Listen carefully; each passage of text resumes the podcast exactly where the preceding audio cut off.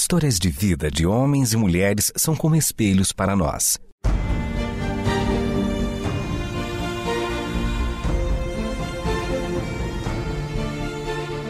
Convidamos você para entrar nas páginas do livro que conta a história do Deus que entrou em nossas histórias. Ouça sobre pessoas que viveram os mesmos conflitos que você e eu enfrentamos e que em Deus encontraram sentido da vida. A partir de agora, você está diante do Espelho na Janela. A narrativa a seguir é baseada em personagens e histórias bíblicas, mas com complementos ficcionais.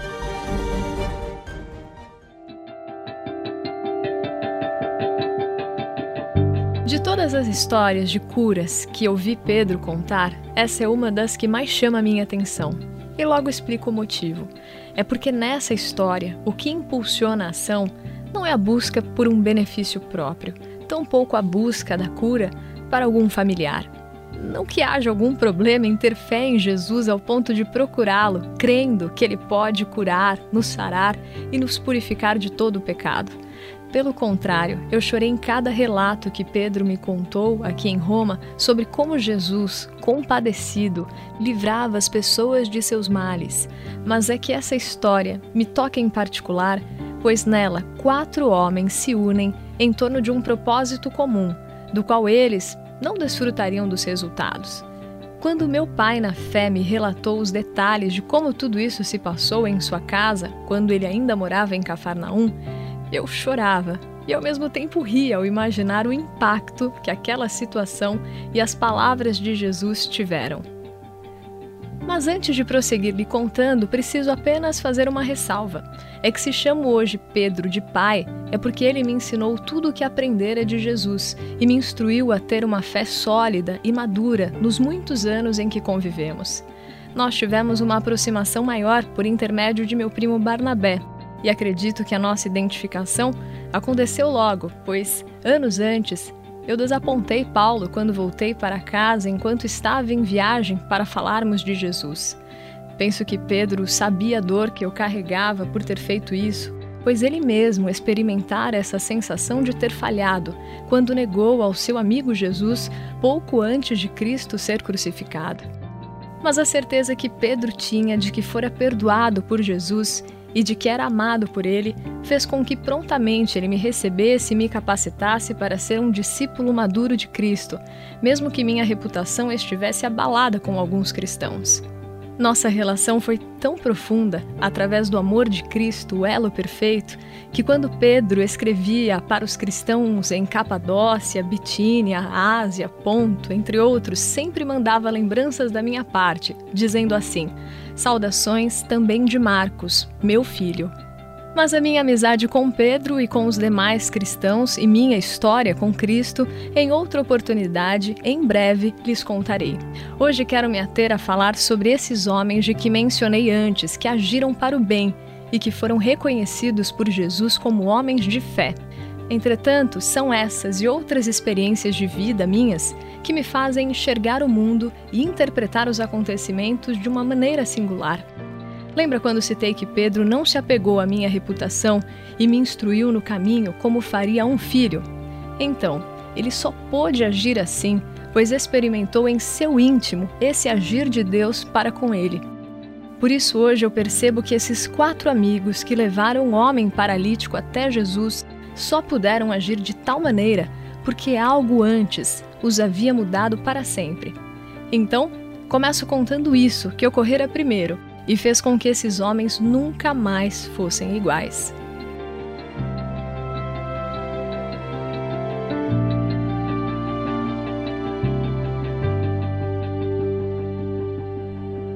Certa madrugada, Jesus retirou-se para orar em um lugar isolado. Mas Pedro sabia que uma multidão o procurava para que Jesus curasse a todos de suas enfermidades pois pouco antes, no sábado, Jesus estava na sinagoga e curou um homem perturbado de espírito maligno. E a notícia correu por toda a Galileia, e muitos ficaram sabendo e passaram a procurá-lo. Com isso, começara a ficar difícil para Jesus transitar e falar sobre o reino de Deus. Ele precisava de tempo para explicar que reino é esse, pois a maioria das pessoas tinha uma ideia errada sobre o Messias. Elas esperavam um líder político que as libertaria do poder do domínio romano. E Jesus vinha para curar os enfermos, mas também para pregar as boas novas de paz com Deus, para restaurar os contritos de coração, proclamar uma liberdade nunca antes experimentada por nós, cativos de nós mesmos apregoar o ano aceitável do Senhor, o tempo da graça, nos ungir com óleo de alegria ao invés de uma coroa de cinzas, nos vestir de festividade ao invés do nosso espírito angustiado, para que fôssemos para sempre como carvalhos de justiça nessa terra, plantação do eterno, para a sua glória.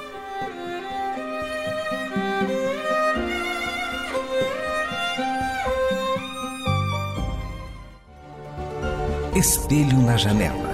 Histórias de vida de homens e mulheres são como espelhos para nós. E por isso que quando Pedro procurou antes do romper do dia, avisando que a multidão de Cafarnaum o procurava, Jesus disse para ele e aos outros discípulos que o acompanhavam que agora eles deveriam também ir para outras regiões, pois ele precisava pregar para outras pessoas, pois era para isso que ele estava aqui. E percorrendo toda a Galiléia, Jesus foi pregando nas sinagogas e livrando a todos de seus males. E em um desses momentos, Jesus, ao ouvir a frase de um homem que sofria de uma doença de pele, ficou comovido. O homem lhe disse: Se quiseres, podes me limpar. E Jesus, tomado de profunda compaixão, disse: Eu quero, seja purificado. Porém, como Jesus tinha muito ainda a explicar sobre o reino de Deus, ele pediu para que esse homem apenas oferecesse a oferta de purificação ao sacerdote, como instruía Moisés, e que isso serviria de testemunho, mas que não contasse sobre a cura a ninguém. Contudo, o homem curado fez exatamente o oposto. Ele saiu espalhando a notícia para todos os cantos. Tamanha era sua alegria a intenção era boa, todavia, cada vez ficava mais difícil para Jesus entrar nas cidades e anunciar a mensagem, pois o povo cercava de todos os lados, vindo de todos os lugares. Quando Tobias, um dos amigos do paralítico, ouviu todo o povo comentar sobre Jesus, suas palavras, seus feitos, ele ficava cada vez mais extasiado e admirado com esse Jesus, começando a coletar informações a seu respeito com as pessoas que o tinham visto, falado com ele ou que estavam presentes nas sinagogas enquanto ele anunciava a mensagem. E foi ao saber a comoção com que Jesus curou o homem que sofria de grave doença de pele há anos, que fez o coração de Tobias se prostrar diante desse Jesus. Ele ainda não o tinha visto, mas estava transformado ao saber que o Eterno estava no meio de nós e que a sua promessa, anunciada por meio do profeta Isaías, estava se cumprindo. Estava inaugurado o ano aceitável do Senhor, pois os cegos viam, os coxos andavam, e isso só poderia ser o Eterno na terra, pelas marcas de misericórdia que acompanhavam Jesus em cada movimento. Tobias procurou o homem curado da doença de pele e pediu para que ele lhe contasse o mais devagar que pudera e detalhadamente a forma com que sua purificação tinha acontecido. E o homem falou que Jesus o olhou comovido, envolto por tamanha compaixão, e daquele momento em diante ele passou a sentir-se livre, plenamente livre. Tobias chorava prostrado diante do Deus encarnado, do Deus vivo, do Filho do homem que tinha poder até para perdoar pecados. Foi esse amor que Tobias sentiu que abalou os rincões de sua alma e fez com que ele olhasse tudo à sua volta agora envolto em amor. É como se esse amor destinado ao homem que sofria com aquela doença de pele agora estivesse tão visível para Tobias em cada canto para onde ele olhasse é como se o mundo todo estivesse imbuído por esse amor que sustenta a todos e a tudo da vida. Foi assim que Tobias correu para procurar seus amigos e dizer que eles precisavam fazer algo para ajudar o amigo deles que estava acamado há tanto tempo. ele sentiu que aquele amor que agora corria dentro de si precisava extravasar e alcançar os outros. Contando tudo aos seus amigos e a ideia que ele teve, eles agora só precisavam que Jesus estivesse em um lugar fixo para que eles pudessem levar o amigo paralítico até lá. Assim que souberam que Jesus voltara para Cafarnaum, era hora de colocar tudo em prática.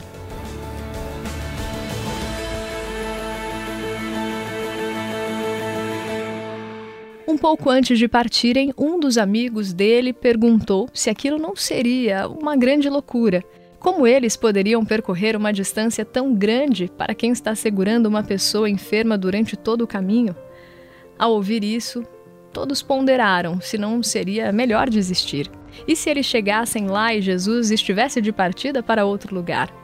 O fato é que toda boa ação sempre encontrará justificativas plausíveis para não ser executada.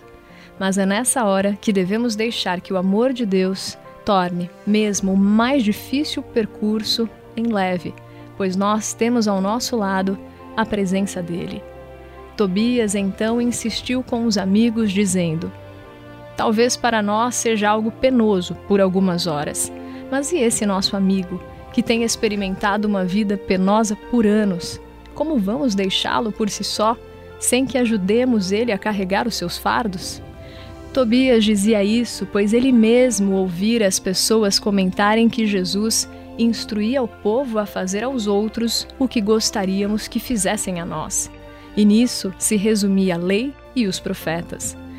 Então, sem mais discussões, os quatro se olharam e partiram rumo à casa de Pedro, onde Jesus estava. Enquanto Pedro me contava tudo, eu confesso que fico a imaginar o que eles sentiram quando, ao chegarem na casa de Pedro, se depararam com uma multidão que se aglomerava e formava fila na porta da casa, ao ponto de tornar inviável a entrada por lá. Se mais algum amigo quis desistir nessa hora, eu não fiquei sabendo, mas o fato é que Pedro me disse que, passado um tempo, ele começou a perceber que o telhado da casa dele estava sendo rompido. Os quatro amigos subiram carregando o leito pela escada lateral da casa, alcançando o terraço. E lá passaram a tirar as ripas de madeiras que eram cobertas de barro e que faziam a cobertura da casa.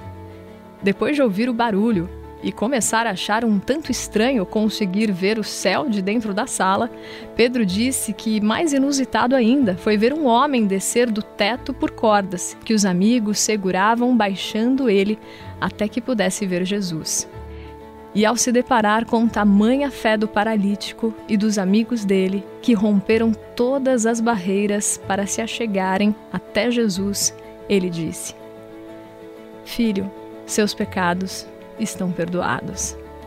Agora, o coração dos outros três amigos sentiam ainda mais vividamente o que os tocara por dentro quando Tobias correu para contar sobre Jesus. É como se uma nova vida brotasse de seus interiores. Nesse mesmo instante, porém, alguns dos presentes se olhavam com ar de desdém, como que se indagassem: quem é esse homem para curar pecados? Só Deus pode fazer isso?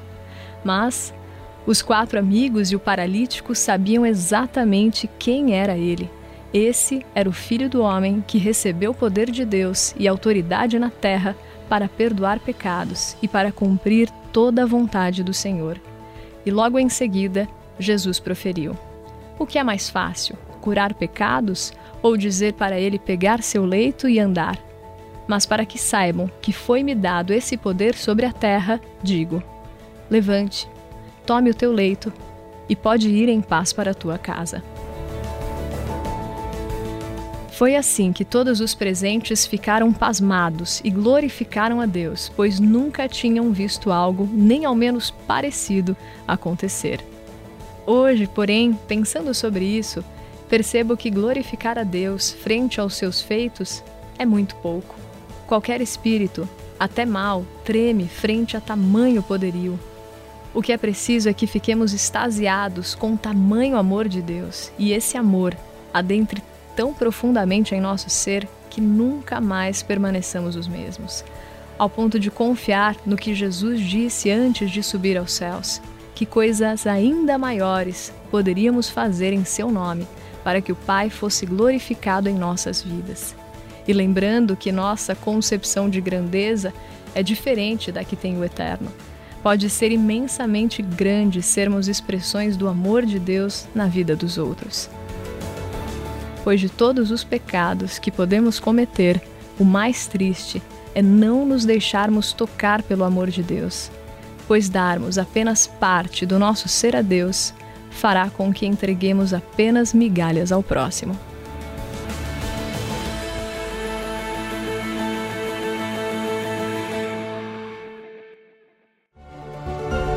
Este foi o Espelho na Janela, um programa baseado em personagens e histórias bíblicas, mas com complementos ficcionais. Escrito e produzido por Renata Borjato e Israel Mazacorati. Realização Transmundial.